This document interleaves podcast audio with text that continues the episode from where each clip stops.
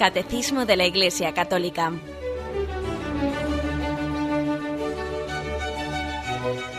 Un programa dirigido por Monseñor José Ignacio Munilla, Obispo de San Sebastián.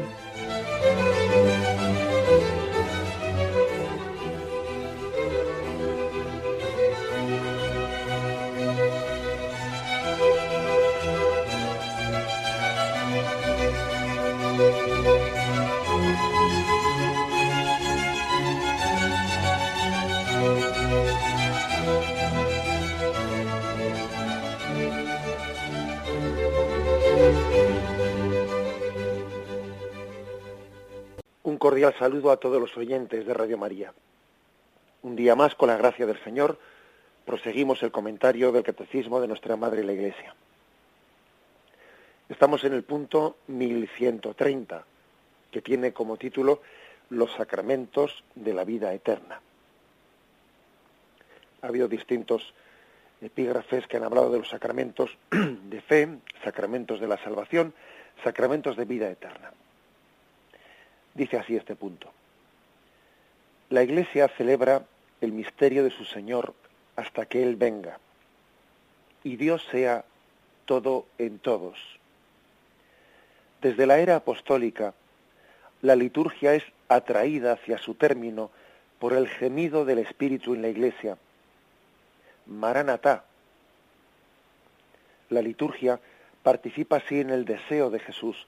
Con ansia he deseado comer esta Pascua con vosotros hasta que halle su cumplimiento en el reino de Dios. En los sacramentos de Cristo, la Iglesia recibe ya las arras de su herencia, participa ya en la vida eterna, aunque aguardando la feliz esperanza y la manifestación de la gloria del gran Dios y Salvador nuestro Jesucristo. El Espíritu y la esposa dicen, ven, ven Señor Jesús. Y a continuación se pone una cita de la Suma Teológica de Santo Tomás de Aquino, que luego, luego leeremos.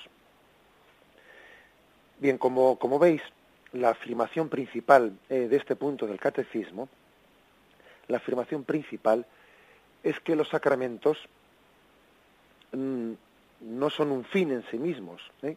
que los sacramentos son también pues un, un medio de unión con Dios que tendrá un fin, o sea, que tendrá un término. El término de los sacramentos es el encuentro cara a cara con Dios. El término de los sacramentos es, es la vida eterna. Hemos tenido también ocasión, ocasión en este programa, eh, cuando se, el momento en el que hemos hablado de, del paso a la vida eterna, de la muerte como el paso a la vida eterna, de meditar también cómo en ese momento la Iglesia da a luz a sus hijos para la vida eterna. Una vez que ha terminado ese periodo de esta etapa peregrinante en la que la Iglesia ha alimentado a sus hijos, ¿no? Pues mediante los sacramentos, llega el momento en el que el paso a la vida eterna es como cortar el cordón umbilical ¿eh? y tiene lugar el parto a la vida eterna. Se podría establecer ese, esa ¿eh? diferenciación, o ese ejemplo, esa comparación, esa imagen, ¿no? esa metáfora. Y es que la, etapa de los sacramentos es como la etapa de la gestación. Estamos gestando, ¿eh? estamos siendo gestados para una vida eterna. En esta etapa de la gestación estamos unidos por un cordón, perdón, por un cordón umbilical del que recibimos la vida. Recibimos la vida eterna, pero por, por en la medida de nuestra capacidad de poder ser recibida por un cordón umbilical. Y luego, pues, el momento de la muerte se produce un parto para la vida eterna. Un parto en el que ese cordón umbilical se corta, los sacramentos dejan ya de ser el conducto por el cual eh, recibimos esa gracia de Dios y, el encuentro con Dios es directo, es cara a cara. Bien, ese ejemplo nos, nos puede servir, ¿eh? nos puede servir para entender por qué dice aquí el catecismo hasta que Él venga, hasta que Él venga. Hasta que Él venga somos alimentados de esta manera. Después ya, eh, él, no es que Él nos dé los sacramentos, es que se nos dará Él, el Señor de los sacramentos se nos dará. Una cosa es que el Señor se nos dé a través de sus sacramentos y otra cosa es que se nos dé Él mismo sin ninguna intermediación, ¿eh? Sin necesidad de signos intermedios. Precisamente la vida eterna, el cielo, es expresado por muchos teólogos, y por la misma Sagrada Escritura, como el cara a cara, como la visión beatífica en la que el hombre tiene una visión intuitiva de Dios, es decir, una visión directa, sin, sin intermediación, ¿no? Aquí nosotros eh, somos a través de las criaturas conocemos al Creador. A través de los sacramentos eh, recibimos al autor de la vida. ¿eh? Pero precisamente la vida eterna se caracteriza pues por poder podernos fundir con Dios nuestro Señor pues directamente no en una visión beatífica que es que es absolutamente eh, directa, ¿eh? sin intermediaciones de ningún tipo, hasta que Él venga. Entonces Él lo será todo en todos, ¿eh? dice este texto también que, nos ofrece el punto del catecismo, que es Primera Corintios capítulo 15, versículo 28. Entonces Él lo será sometido, perdón, entonces Él, Dios lo será todo en todos. Voy a leer este, este texto en su contexto. El último enemigo en ser sometido será la muerte, porque ha sometido todas las cosas bajo sus pies. Mas cuando diga, que todo está sometido, es evidente que se excluye a aquel que ha sometido a él todas las cosas. Cuando hayan sido sometidas a él todas las cosas, entonces también el Hijo se someterá a aquel que, que se ha sometido a él, y Dios lo será todo en todos. Es digno de meditar esta expresión. Entonces Dios lo será todo en todos. Fijaros, no es que aquí no lo sea, porque es que ontológicamente lo es. O sea, Dios lo es todo. Sin Él ni siquiera podríamos estar hablando ahora mismo. Sin Él este mundo dejaría de existir. Él no solo creó el mundo, sino que lo sostiene en su ser. ¿eh? Y todas las obras buenas que hacemos como este mismo rato de meditación, pues lo hacemos por influjo de su gracia. ¿Mm? Fijaros que como solemos comenzar todos los días el programa diciendo, pues un día más con la gracia del Señor, hacemos este comentario, pues claro que sí, es un regalo de su gracia. O sea, Dios lo es todo también en esta vida. Pero fijaros, aunque Dios lo sea todo en esta vida, sin embargo, pues mm, no lo percibimos así. ¿Mm? Nuestra condición carnal vela un poco, ¿eh? vela esa, esa realidad, que la fe nos la descubre, pero nuestra condición carnal nos impide disfrutarla y a veces, en vez de ser Dios el todo en esta vida, bueno, pues ocurre que nos agarramos a ciertas cosas como si fuesen el todo. Hacemos falsos dioses, ¿no? Y tenemos ciertos agobios y preocupaciones, pues que acaban eh, haciéndose tan grandes que parecen como si fuesen el todo en esta vida. Pues por ejemplo esa falta de salud, o esa mala noche que uno ha pasado en la cama, o esa entrevista que tiene pendiente, ese problema que le preocupa, eh, de alguna manera parece que se, le hace un todo, como si fuese un todo. Bueno, pues ese, ese es el, la diferencia entre, entre esta etapa, esta etapa de, de peregrinos, ¿no? esa etapa sacramental y la etapa de la vida eterna, ¿no? Allí, allí sí que Dios lo será todo en todos. En Dios encontraremos la plenitud definitiva, ¿no? De todo, donde todo deseo se había consumado. Y entonces allí nuestro tesoro estará en Dios y nuestro corazón estará donde esté nuestro tesoro. Allí no caeremos en, en esas, yo diría, en esas pequeñas trampas que se nos tienden en esta vida, ¿no? Que es poner el corazón en falsos tesoros. Allí estará muy claro cuál es el tesoro y no cometeremos el error que tantas veces hemos puesto, cometido en esta vida, ¿no? Es el de poner nuestro corazón en donde no podemos recibir la felicidad y recibimos un cachete y otro cachete y otro cachete, porque uno está buscando en este mundo lo que no puede recibir de este mundo, que es una felicidad plena que no puede darle. ¿eh? Por eso la Sagrada Escritura, San Pablo dice, allí Dios lo será todo en todo, todo para todos. Vale, de acuerdo, también lo es en esta vida, pero aquí no lo disfrutamos así. Aquí nos falta, pues bueno, pues porque nuestra condición carnal lo vela, lo, lo oculta, ¿eh? de alguna forma. El caso es que podemos decir que esta experiencia mística, esta experiencia mística de, de que los sacramentos necesitan como una consumación en el cielo, la han tenido los místicos plenamente. Y lo tenemos nosotros en la medida en que el Señor nos permite también no recibir eh, pequeñas luces, ¿no? Pequeñas luces de, en, la que parece que los sacramentos hay veces que se nos dan con tanta fuerza, los podemos recibir con tanta fuerza, que son como un pequeño adelanto del cielo en la tierra. Los místicos han, han vivido esta dimensión con mucha fuerza. Los místicos sentían como que el amor, el amor requería, les exigía la presencia, ¿eh? romper, dice Santa Teresa, rompe la tela de este dulce encuentro, mejor dicho, San, Juan de la Cruz, rompe ya la tela de este dulce encuentro. ¿eh?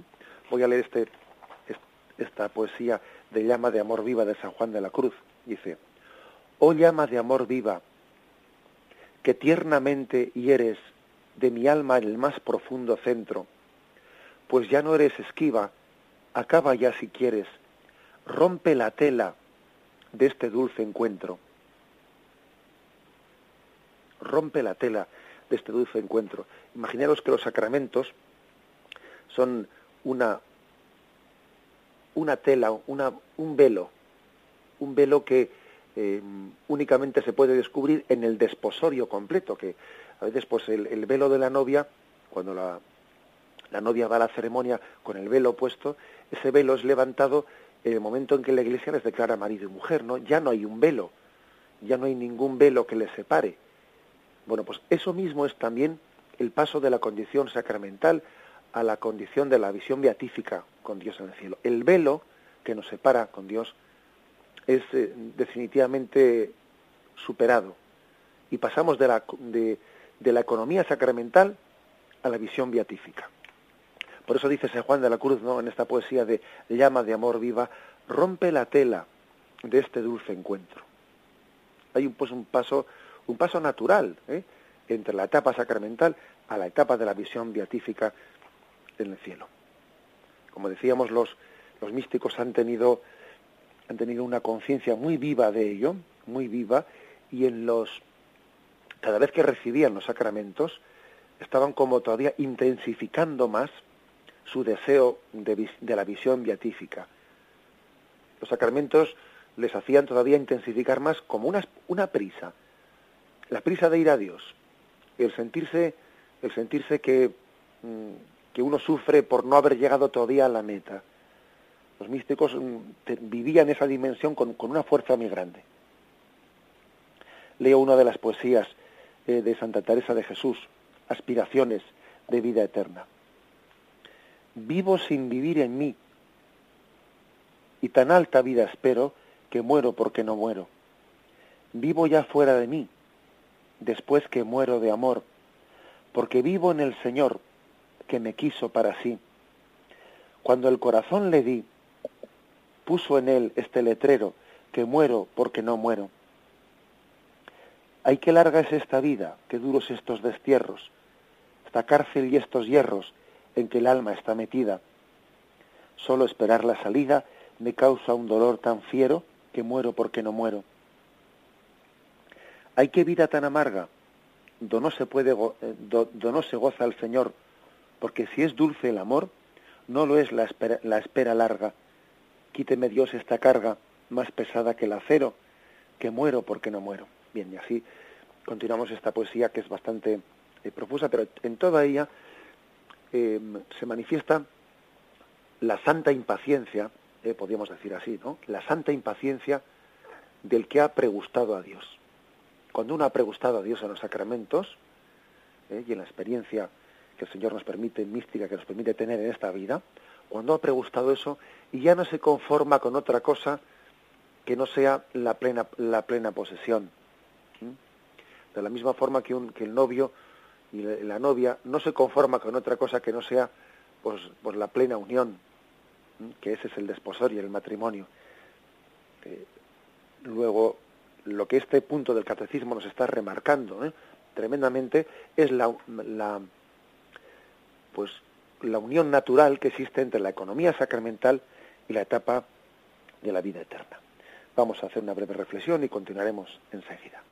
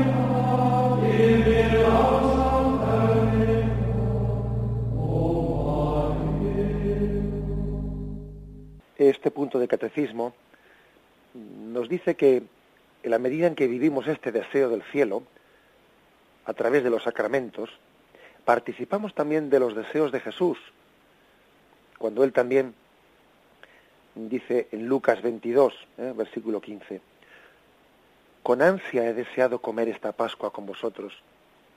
Jesús tenía ansia, deseo auténtico, deseo vivo de celebrar la Pascua la última cena con sus apóstoles. Y luego añade, porque os digo que ya no la comeré más hasta que haya su cumplimiento en el reino de Dios. Jesús tenía deseo de, celebrar, de instituir ese sacramento de la Eucaristía, porque además sabía, sabía también que era la antesala del cielo. Que de la Eucaristía el siguiente paso iba a ser ya el cielo. Tenía ansia, tenía deseo. San Juan también remarca este aspecto, este deseo, ¿no? Con ansia deseado. Bien, mm, veamos, veamos hasta qué punto dice este, este, este punto del catecismo. En los sacramentos de Cristo, la Iglesia recibe unas arras, las arras de la vida eterna. Unas arras que están por las que podemos pregustar, ¿eh? pero las arras no saben a poco, ¿eh? y las arras tienen que ser de alguna manera definitivamente pues sustituidas no ya por un adelanto, ¿eh? sino por lo que es eh, la plena posesión del tesoro. Y ese tesoro pues es Dios nuestro Señor. Por eso no olvidemos que la, que la Sagrada Escritura, el libro del Apocalipsis, ¿no? termina diciendo, el Espíritu y la esposa dicen, ven, Maranatá, ven Señor Jesús. Terminan pues la Sagrada Escritura pidiendo, invocando el, la venida en gloria cuando Dios lo sea todo en todos. Bien, el catecismo continúa y para explicar un poco en toda su riqueza qué son los sacramentos, los sacramentos de la vida eterna, nos ofrece aquí un texto de la Suma Teológica de Santo Tomás, ¿eh? que sabéis que es una de las obras maestras de, de la historia de la Iglesia de la teología.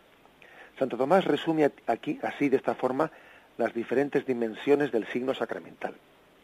Dice así. Por eso, el sacramento es un signo que rememora lo que sucedió, es decir, la pasión de Cristo. Segundo, es un signo que demuestra lo que sucedió entre nosotros en virtud de la pasión de Cristo, es decir, la gracia.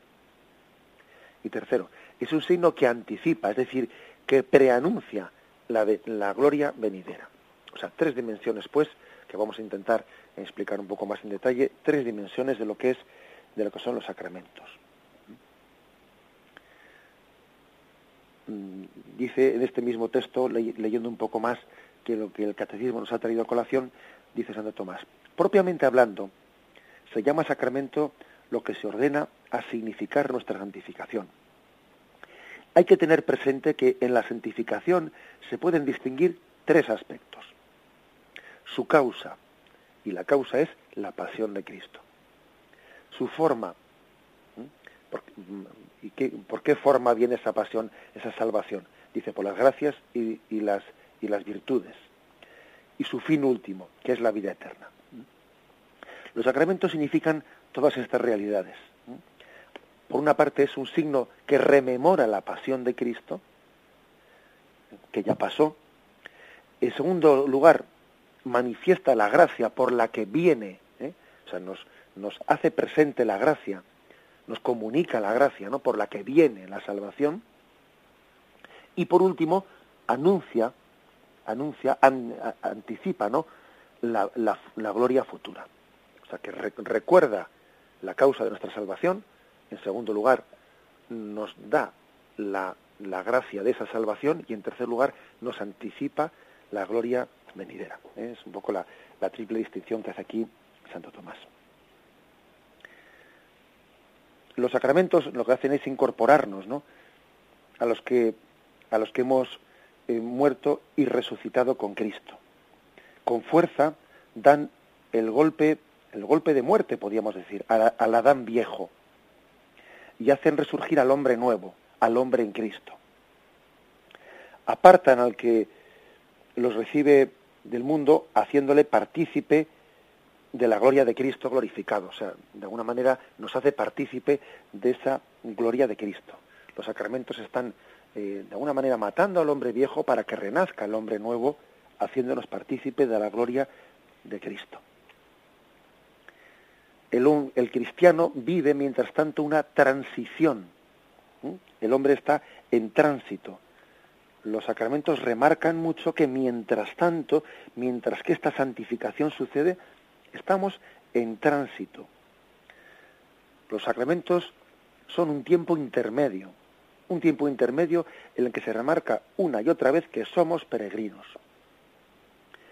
Son prefiguraciones y alusiones de nuestra participación plena y total ¿eh? en la resurrección de Cristo. Significan y producen un nuevo comienzo, son signos de ese mundo futuro. Santo Tomás observa que, el, estado de la, nueva ley es como un intermedio entre la ley del Antiguo Testamento, o sea, los sacramentos son un intermedio entre el Antiguo Testamento y la gloria que está por llegar. Estamos en un, tiempo intermedio. Ya hemos superado ¿no? pues el estado, la ley antigua del Antiguo Testamento. Estamos en la nueva ley que es la ley de la gracia. La ley de la gracia por los sacramentos. Pero este es un punto intermedio. Todavía esta no es la llegada. Como San Pablo dice tanto, la ley ha sido superada por la gracia de Cristo. Verdad. Pero todavía esta gracia va a ser superada. Va a ser superada por la plena visión. Luego este, estamos en un tiempo intermedio entre lo que fue la ley del Antiguo Testamento y lo que será la visión de Dios al final de los tiempos. Entonces ya no existirán los sacramentos. Y ahora, como dice 1 Corintios 13, 12, conocemos en espejo, conocemos como en un espejo. Ojo, que es un espejo muy perfecto. ¿eh? Los sacramentos son un espejo, un espejo que, que verdaderamente nos acerca mucho el rostro, el rostro de Jesús, hasta el punto de que podemos tener con él intimidad. Pero, pero es un espejo. Será necesario servirnos de los signos sensibles para llegar a lo, a, a lo espiritual hasta que se inaugure ese estado de cosas, los sacramentos constituyen la garantía de su venida.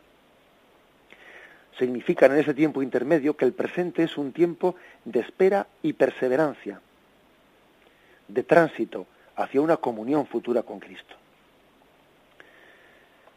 En el, en el argot o en, la, terminología de la liturgia ha, tenido, se ha tenido mucha fuerza han llegado a, crear una gran tradición la expresión de que los sacramentos, eh, en ellos vivimos un ya, pero todavía no, aunque puede parecer un, juego de palabras, ¿no?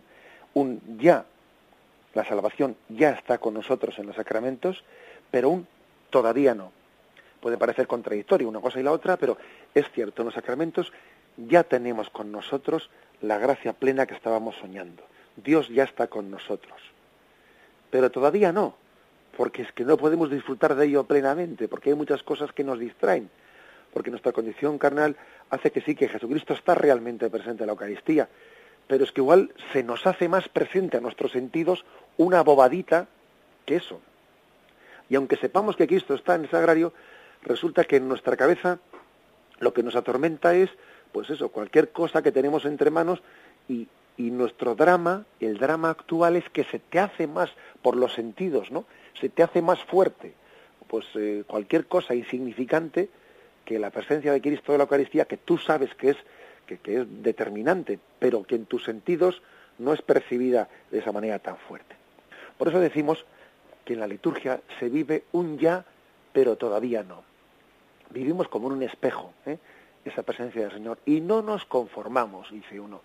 Eh, fijaros que el, que, el, cristianismo, la fe cristiana, pues tiene una atrevidísima, ¿no? Pues eh, ambición y santa ambición, ¿no? De no conformarse con un tesoro tan grande como es el de los sacramentos, sino todavía Dios mismo ha querido, ¿no? Que, ese tesoro nos lleve todavía a desearlo en, en, en, plenitud. Bien, vamos a quedarnos en esta, este, en esta reflexión y después de un momento de descanso seguimos enseguida.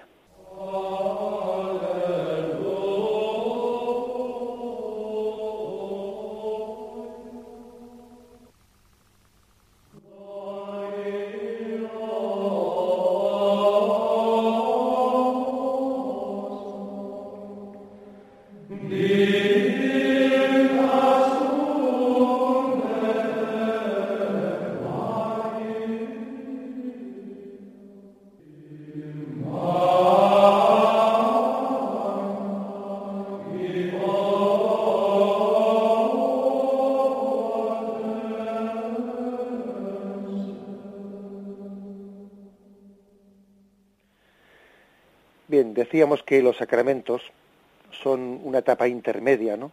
Entre la alianza del Antiguo Testamento y la consumación del cielo, una etapa intermedia. Así como el pasado está presente en ellos, del mismo modo el futuro está ya incluido en ellos. En los sacramentos coinciden pasado y futuro, aunque el acento recae, recae más en el futuro, en el porvenir pues que los signos salvíficos se hacen presentes por causa del futuro, es decir, Cristo que está en el cielo glorioso, Él desde ese futuro nos envía su gracia. En los sacramentos la mirada no se dirige al pasado para permanecer en el pasado, sino más bien para que desde el pasado, llenos de esperanza, pues vayamos hacia el futuro, ¿no? Cuando decimos porque Cristo tomó en sus manos el pan y entonces pronunció estas palabras, sí, pero si dirigimos la, la, mirada al pasado, es pues para que el Cristo que está glorioso en el cielo, ese que nos espera en el futuro, nos vuelva a enviar su gracia. O sea que tiene, es verdad que coinciden pasado y futuro, pero el acento se pone más en el futuro. En los sacramentos, la situación del hombre queda expresada como la de un peregrino. El hombre está siempre en camino y no hacia cualquier meta, sino hacia la última, hacia la de aquel país que Dios prometió a Abraham, el nuevo cielo y la tierra nueva. Los sacramentos no son solo signos ¿no? de ese camino hacia esa tierra, sino también son las provisiones de esa peregrinación, provisiones para el camino, lo cual vale especialmente de la Eucaristía, ¿eh? aunque no solo de ella, ¿eh? sino de cualquier sacramento. La Eucaristía ofrece al hombre aquel alimento y bebida espiritual pues que necesita para poder recorrer un largo camino, ¿no? hasta un país lejano. Una prefiguración ¿no? de este peregrinar pues la tenemos en el Cordero Pascual, que los mmm, judíos debían de comerse de pie con la, con la cintura ceñida, con el bastón en las manos, con, los, con las sandalias puestas como para salir de camino. Es decir, ellos tenían que comer el cordero pascual como si lo fuesen a comer casi de camino, prefigurando que era un alimento para el camino. Cristo es nuestro cordero pascual. Y tenemos que, re, y tenemos que recibirlo así, bien ataviados como para ir de camino. No para establecernos en esta vida, no para echar raíces en esta vida, sino que aquella prefiguración de que Yahvé mandó al pueblo de Israel que comiese el cordero pascual con eh, preparados para el camino, ¿no? Con el con la cintura ceñida, con el bastón en la mano, con las sandalias bien preparadas. Eso es una prefiguración de cómo los sacramentos tienen que ser recibidos como para un alimento para el camino, una transición. La Eucaristía es, por lo tanto, el cumplimiento de aquel peregrinar ¿eh? prefigurado en el Antiguo Testamento. San Juan Crisóstomo decía de esto lo siguiente, ninguno de los que comieron el Cordero Pascual volvió la vista atrás a Egipto, sino hacia el cielo, hacia la Jerusalén celeste. Por eso también tú debes comer ceñido y calzado, para que sepas que estás obligado a estar preparado para el camino tan pronto como comiences a comer el Cordero Pascual.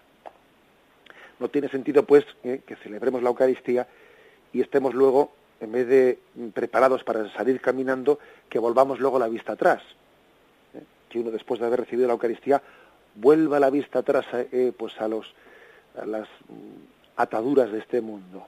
Vuelva la vista atrás y esté de nuevo atándose, ¿no? Atándose a, aquello de lo cual debería de haberse desprendido para poder emprender el camino. Sería como desobedecer ese mandato de celebrar la Eucaristía preparados para salir para salir de camino, ¿no? Y no que no quedarte ahí, no quedarte atado ¿eh? en tus apegos, en los apegos de tu vida anterior, no, que te, toca andar, ¿eh? Y el peregrino tiene que ir con el con la mochila bien ligera, porque si no no puede andar. Este tiempo intermedio, eh, que son los sacramentos, ¿no? tiene una importancia peculiar. ¿eh? Por ello es lo mismo que por la palabra de la predicación se da un tiempo, un tiempo de salvación. Ahora, no tiene que ser menospreciado este tiempo, porque cuando uno remarca tanto eso de que hay que ir al cielo y de que hay que ser peregrino hacia la meta, no hay que menospreciar el tiempo presente. ¿Mm? En este tiempo presente, en ese tiempo intermedio, Cristo obró la redención. Luego un, podía existir el error de una determinada forma de ver la vida en la que se desprecie este tiempo intermedio. No, es un tiempo intermedio que es un tiempo de salvación. Es el tiempo en el que Cristo se hace presente en la iglesia y se hace presente a los suyos aquí y ahora, a los que creen en Él. Y les envía la salvación aquí y ahora. Luego, bueno, podríamos también eh, cometer el error de, despreciar este tiempo, el mundo presente. No, no lo despreciemos. El hecho de que pongamos tanto el acento en el deseo de la vida eterna no nos tiene que hacer despreciar eh, el, el, momento presente. Es verdad que, que, bueno, pues eh, que los místicos, por ejemplo, hemos leído esa poesía de Santa Teresa que dice, ¡ay, qué vida tan amarga! Es verdad que la salve dice este valle de lágrimas. Sí, eso es verdad. ¿eh? Es verdad que, es, que, este momento pues es un momento de cruz, que se nos puede hacer especialmente duro, pero es un tiempo de salvación. Luego, no, no despreciemos el momento presente, como, como huyendo de él. No hay que huir, ¿eh? huir de él, sino abrazarlo abrazarlo sabiendo que yendo, o sea, que en esta etapa de peregrinos, abrazar la cruz del momento presente es la mejor forma de caminar ligero para la vida eterna. Perderían, por tanto, ¿no? su sentido si este tiempo estuviera desvinculado, ¿no? Si, si lo despreciásemos ¿eh? del futuro. No hay que desvincular del futuro el momento presente. Es de vital importancia entender que este es el momento de gracia este es el momento en el que el Señor adquiere que los talentos que se nos ha dado fructifiquen, que la semilla que ha sido sembrada eh, crezca, etcétera, etcétera. ¿eh? Es un momento, pues, por lo tanto, momento de salvación. Nos abrazamos al tiempo presente y no únicamente suspiramos por, por ausentarnos de él, no, porque suspirar por ausentarnos de él podría ser, ¿eh? podría ser reflejo de, bueno, pues de, de, no cargar cada uno con nuestra cruz ¿eh? y no abrazar el momento presente como un tiempo de salvación. Acordaros de aquel de aquella frase de San Pablo que, parece que lo eh, unía perfectamente está en, en, un buen equilibrio lo que, queremos decir, ¿no? Él decía, con mucho, por una parte deseo partir de aquí, eh, que con mucho estar con el Señor es lo mejor, pero si Él desea que yo quede aquí, ¿no? Y si Él me necesita, ¿eh?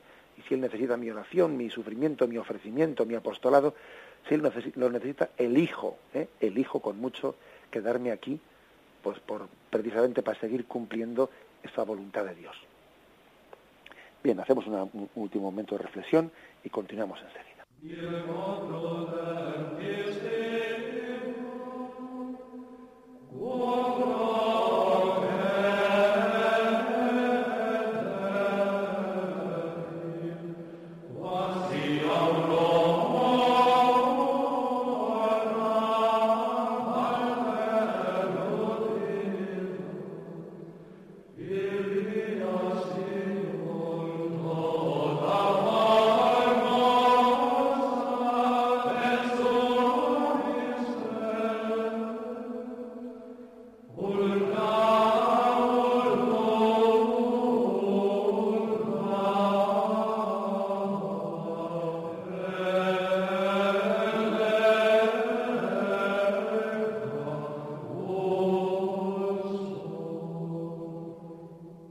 Sacramentos se nos aparecen en este tiempo, ese tiempo de peregrinación, que va desde la resurrección de Cristo hasta su nueva venida, se nos aparecen más como señales de muerte que de gloria, aunque también esto último sea cierto, ¿eh? de morir al hombre viejo para renacer al hombre nuevo. Hasta que todo esté acabado, son una continua exigencia de aceptar en el corazón lo que significa la comunión con la muerte de Cristo comunión que tiene que ser operante en el corazón y en las obras. ¿Qué quiero decir con esto? Pues quiero decir que la eficacia de los sacramentos supone también una ascesis. ¿eh? No solo es una mística, ojo, también es una ascesis. ¿eh? Consiste en suprimir de nuestros sentimientos y deseos todo lo mundano. Esto es el egoísmo y el orgullo que sufrieron un duro golpe pues en la, en la muerte al hombre viejo en el bautismo, pero que tienen que seguir siendo combatidos. De este modo, la muerte de Cristo, que fue entrega total, se hace también todavía, pues no causa eficiente de nuestra santificación. Es decir, que tampoco sería correcto que, pues que hablásemos de los sacramentos únicamente, pues en un tono, en un tono místico de esperar la llegada de la vida eterna. Ya, pero mientras tanto hay un combate. Aquí hay un combate. ¿eh? Y los sacramentos nos introducen en ese combate. Ese combate es fiero, es fiero. Sin esa continua entrega de nuestro ego, de nuestro yo, a la muerte de Cristo, sin esa ascesis, no es posible la vida eterna, no es posible esa mística. Por lo tanto, eh, toda ascesis, bien entendida, es un efecto, el efecto de la, de la comunión sacramental con Cristo. Todo ese esfuerzo tiene que ser caracterizado, pues, eh, hoy en día por, por, una vivencia correcta de los sacramentos. Es posible que, que en los momentos actuales se esté en ese equilibrio que siempre ha existido en la, en la espiritualidad, ¿no? entre ascética y mística, hoy en día pues se pretenda llegar a una mística que yo diría que es una falsa mística, bueno, yo diría no, seguro que es una falsa mística, sin pasar por la ascética. ¿eh? Y no existe ¿eh? auténtica mística que no asuma la estética. Es decir, a veces pues uno ve que el, pues que se pretende vivir la religiosidad como una especie de relajación, un sentirse bien, un sentirse a gusto, un buscar la paz, un bueno, pero eso casi es confundir la religiosidad con una técnica de relajación. ¿eh? Y eso tiene muy poco que ver, pero que muy poco que ver bueno, pues con, esta realidad que estamos hablando, que los sacramentos nos introducen en una, en una batalla interior, una batalla con el hombre viejo, con el hombre viejo a imagen de Adán, para que renazca en nosotros el hombre nuevo a imagen de Cristo. Tenemos pues que desconfiar, ¿no? De, de, una presentación de la espiritualidad como si únicamente buscase una paz y una relajación, olvidando, olvidando los aspectos pues, estéticos de la, de la mística, es decir, comulgar bien, comulgar bien no solo es un momento de paz y de relajación, no, no, también es una llamada a entrar en combate, a entrar en combate con mi egoísmo, ¿eh? con mi orgullo, etcétera, etcétera. ¿eh? Esto creo que también es bueno decirlo para que no, no, ¿eh? para que no nos equivoquemos. De esta estrecha relación entre la liturgia y, la, y las tesis, se sigue que no existe ninguna contradicción, ¿no? Entre, entre lo que es la, piedad litúrgica, pues las formas de los sacramentos y la estética. Las dos cosas tienen que estar perfectamente integradas. De hecho, mm, de, hecho nosotros en nuestra fe católica hemos insistido siempre en el equilibrio entre la fe y las obras. La fe y las obras. No, no sería correcto pues que, que nuestra relación con el Señor esté sustentada en una especie de suspiros que desean a Dios, ¿eh? desean a Dios sin que, que, se remiten a un futuro, a un, a un encuentro futuro. Es como si, por ejemplo, ¿no? pues un, un novio, una novia, pues estuviese suspirando por llegar a la boda y mientras tanto no haga nada pues por ordenar su vida. Vamos a ver, si yo soy un desastre, si soy un desordenado, si soy un vago, bueno, la mejor forma de preparar la boda no solo es escribir cartas de amor, de cuánto deseo que nos casemos, sino la mejor forma de preparar la boda es voy a tomarme en serio pues pues pues mi pues la, las tesis de todas estas cosas que tengo que ordenar en mi vida para que después la boda no sea para que después la convivencia no sea un tormento por cierto. Y si yo por ejemplo pues pues eh, no estoy bien bien acostumbrado a lo que es el dominio propio de mis egoísmos y el ordenar una casa y el ser, bueno, etcétera, etcétera, etcétera, y soy muy caprichoso. Bueno, pues todas esas cosas tengo que mortificarlas en unas tesis precisamente para que después ¿eh? esa boda, esa boda, mm, en ella el deseo de, amor se, esté también respaldado, respaldado por unas tesis en el que uno ha sabido mortificar su egoísmo. En definitiva, pues que, es importantísimo ver cómo en nuestra fe católica se integran la fe y las obras, la mística y la ascética. Y los sacramentos no son sólo un suspiro por encontrarnos con Dios, sino que son una llamada a combatir, ¿eh? a combatir pues con ese enemigo del hombre viejo que tenemos cada uno de nosotros en nuestro interior, a combatir en última instancia con Satanás, ¿eh? príncipe del, del pecado en esta vida.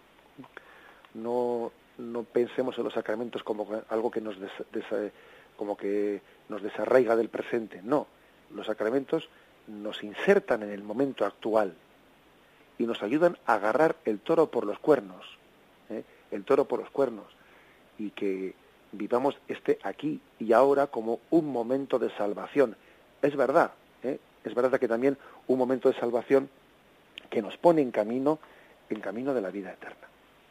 Como veis, pues la exposición que hemos hecho de este punto del catecismo, eh, pues es un, subrayar que el don de la salvación es en la liturgia un ya, pero todavía no.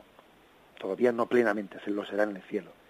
Es un subrayar que esta etapa sacramental es un intermedio, es una peregrinación entre, entre lo que era la, la alianza antigua y la vida y la vida eterna, la consumación de la vida eterna en el cielo. Bien, nos despedimos con la bendición de Dios Todopoderoso. Padre, Hijo y Espíritu Santo, descienda sobre vosotros. Alabado sea Jesucristo.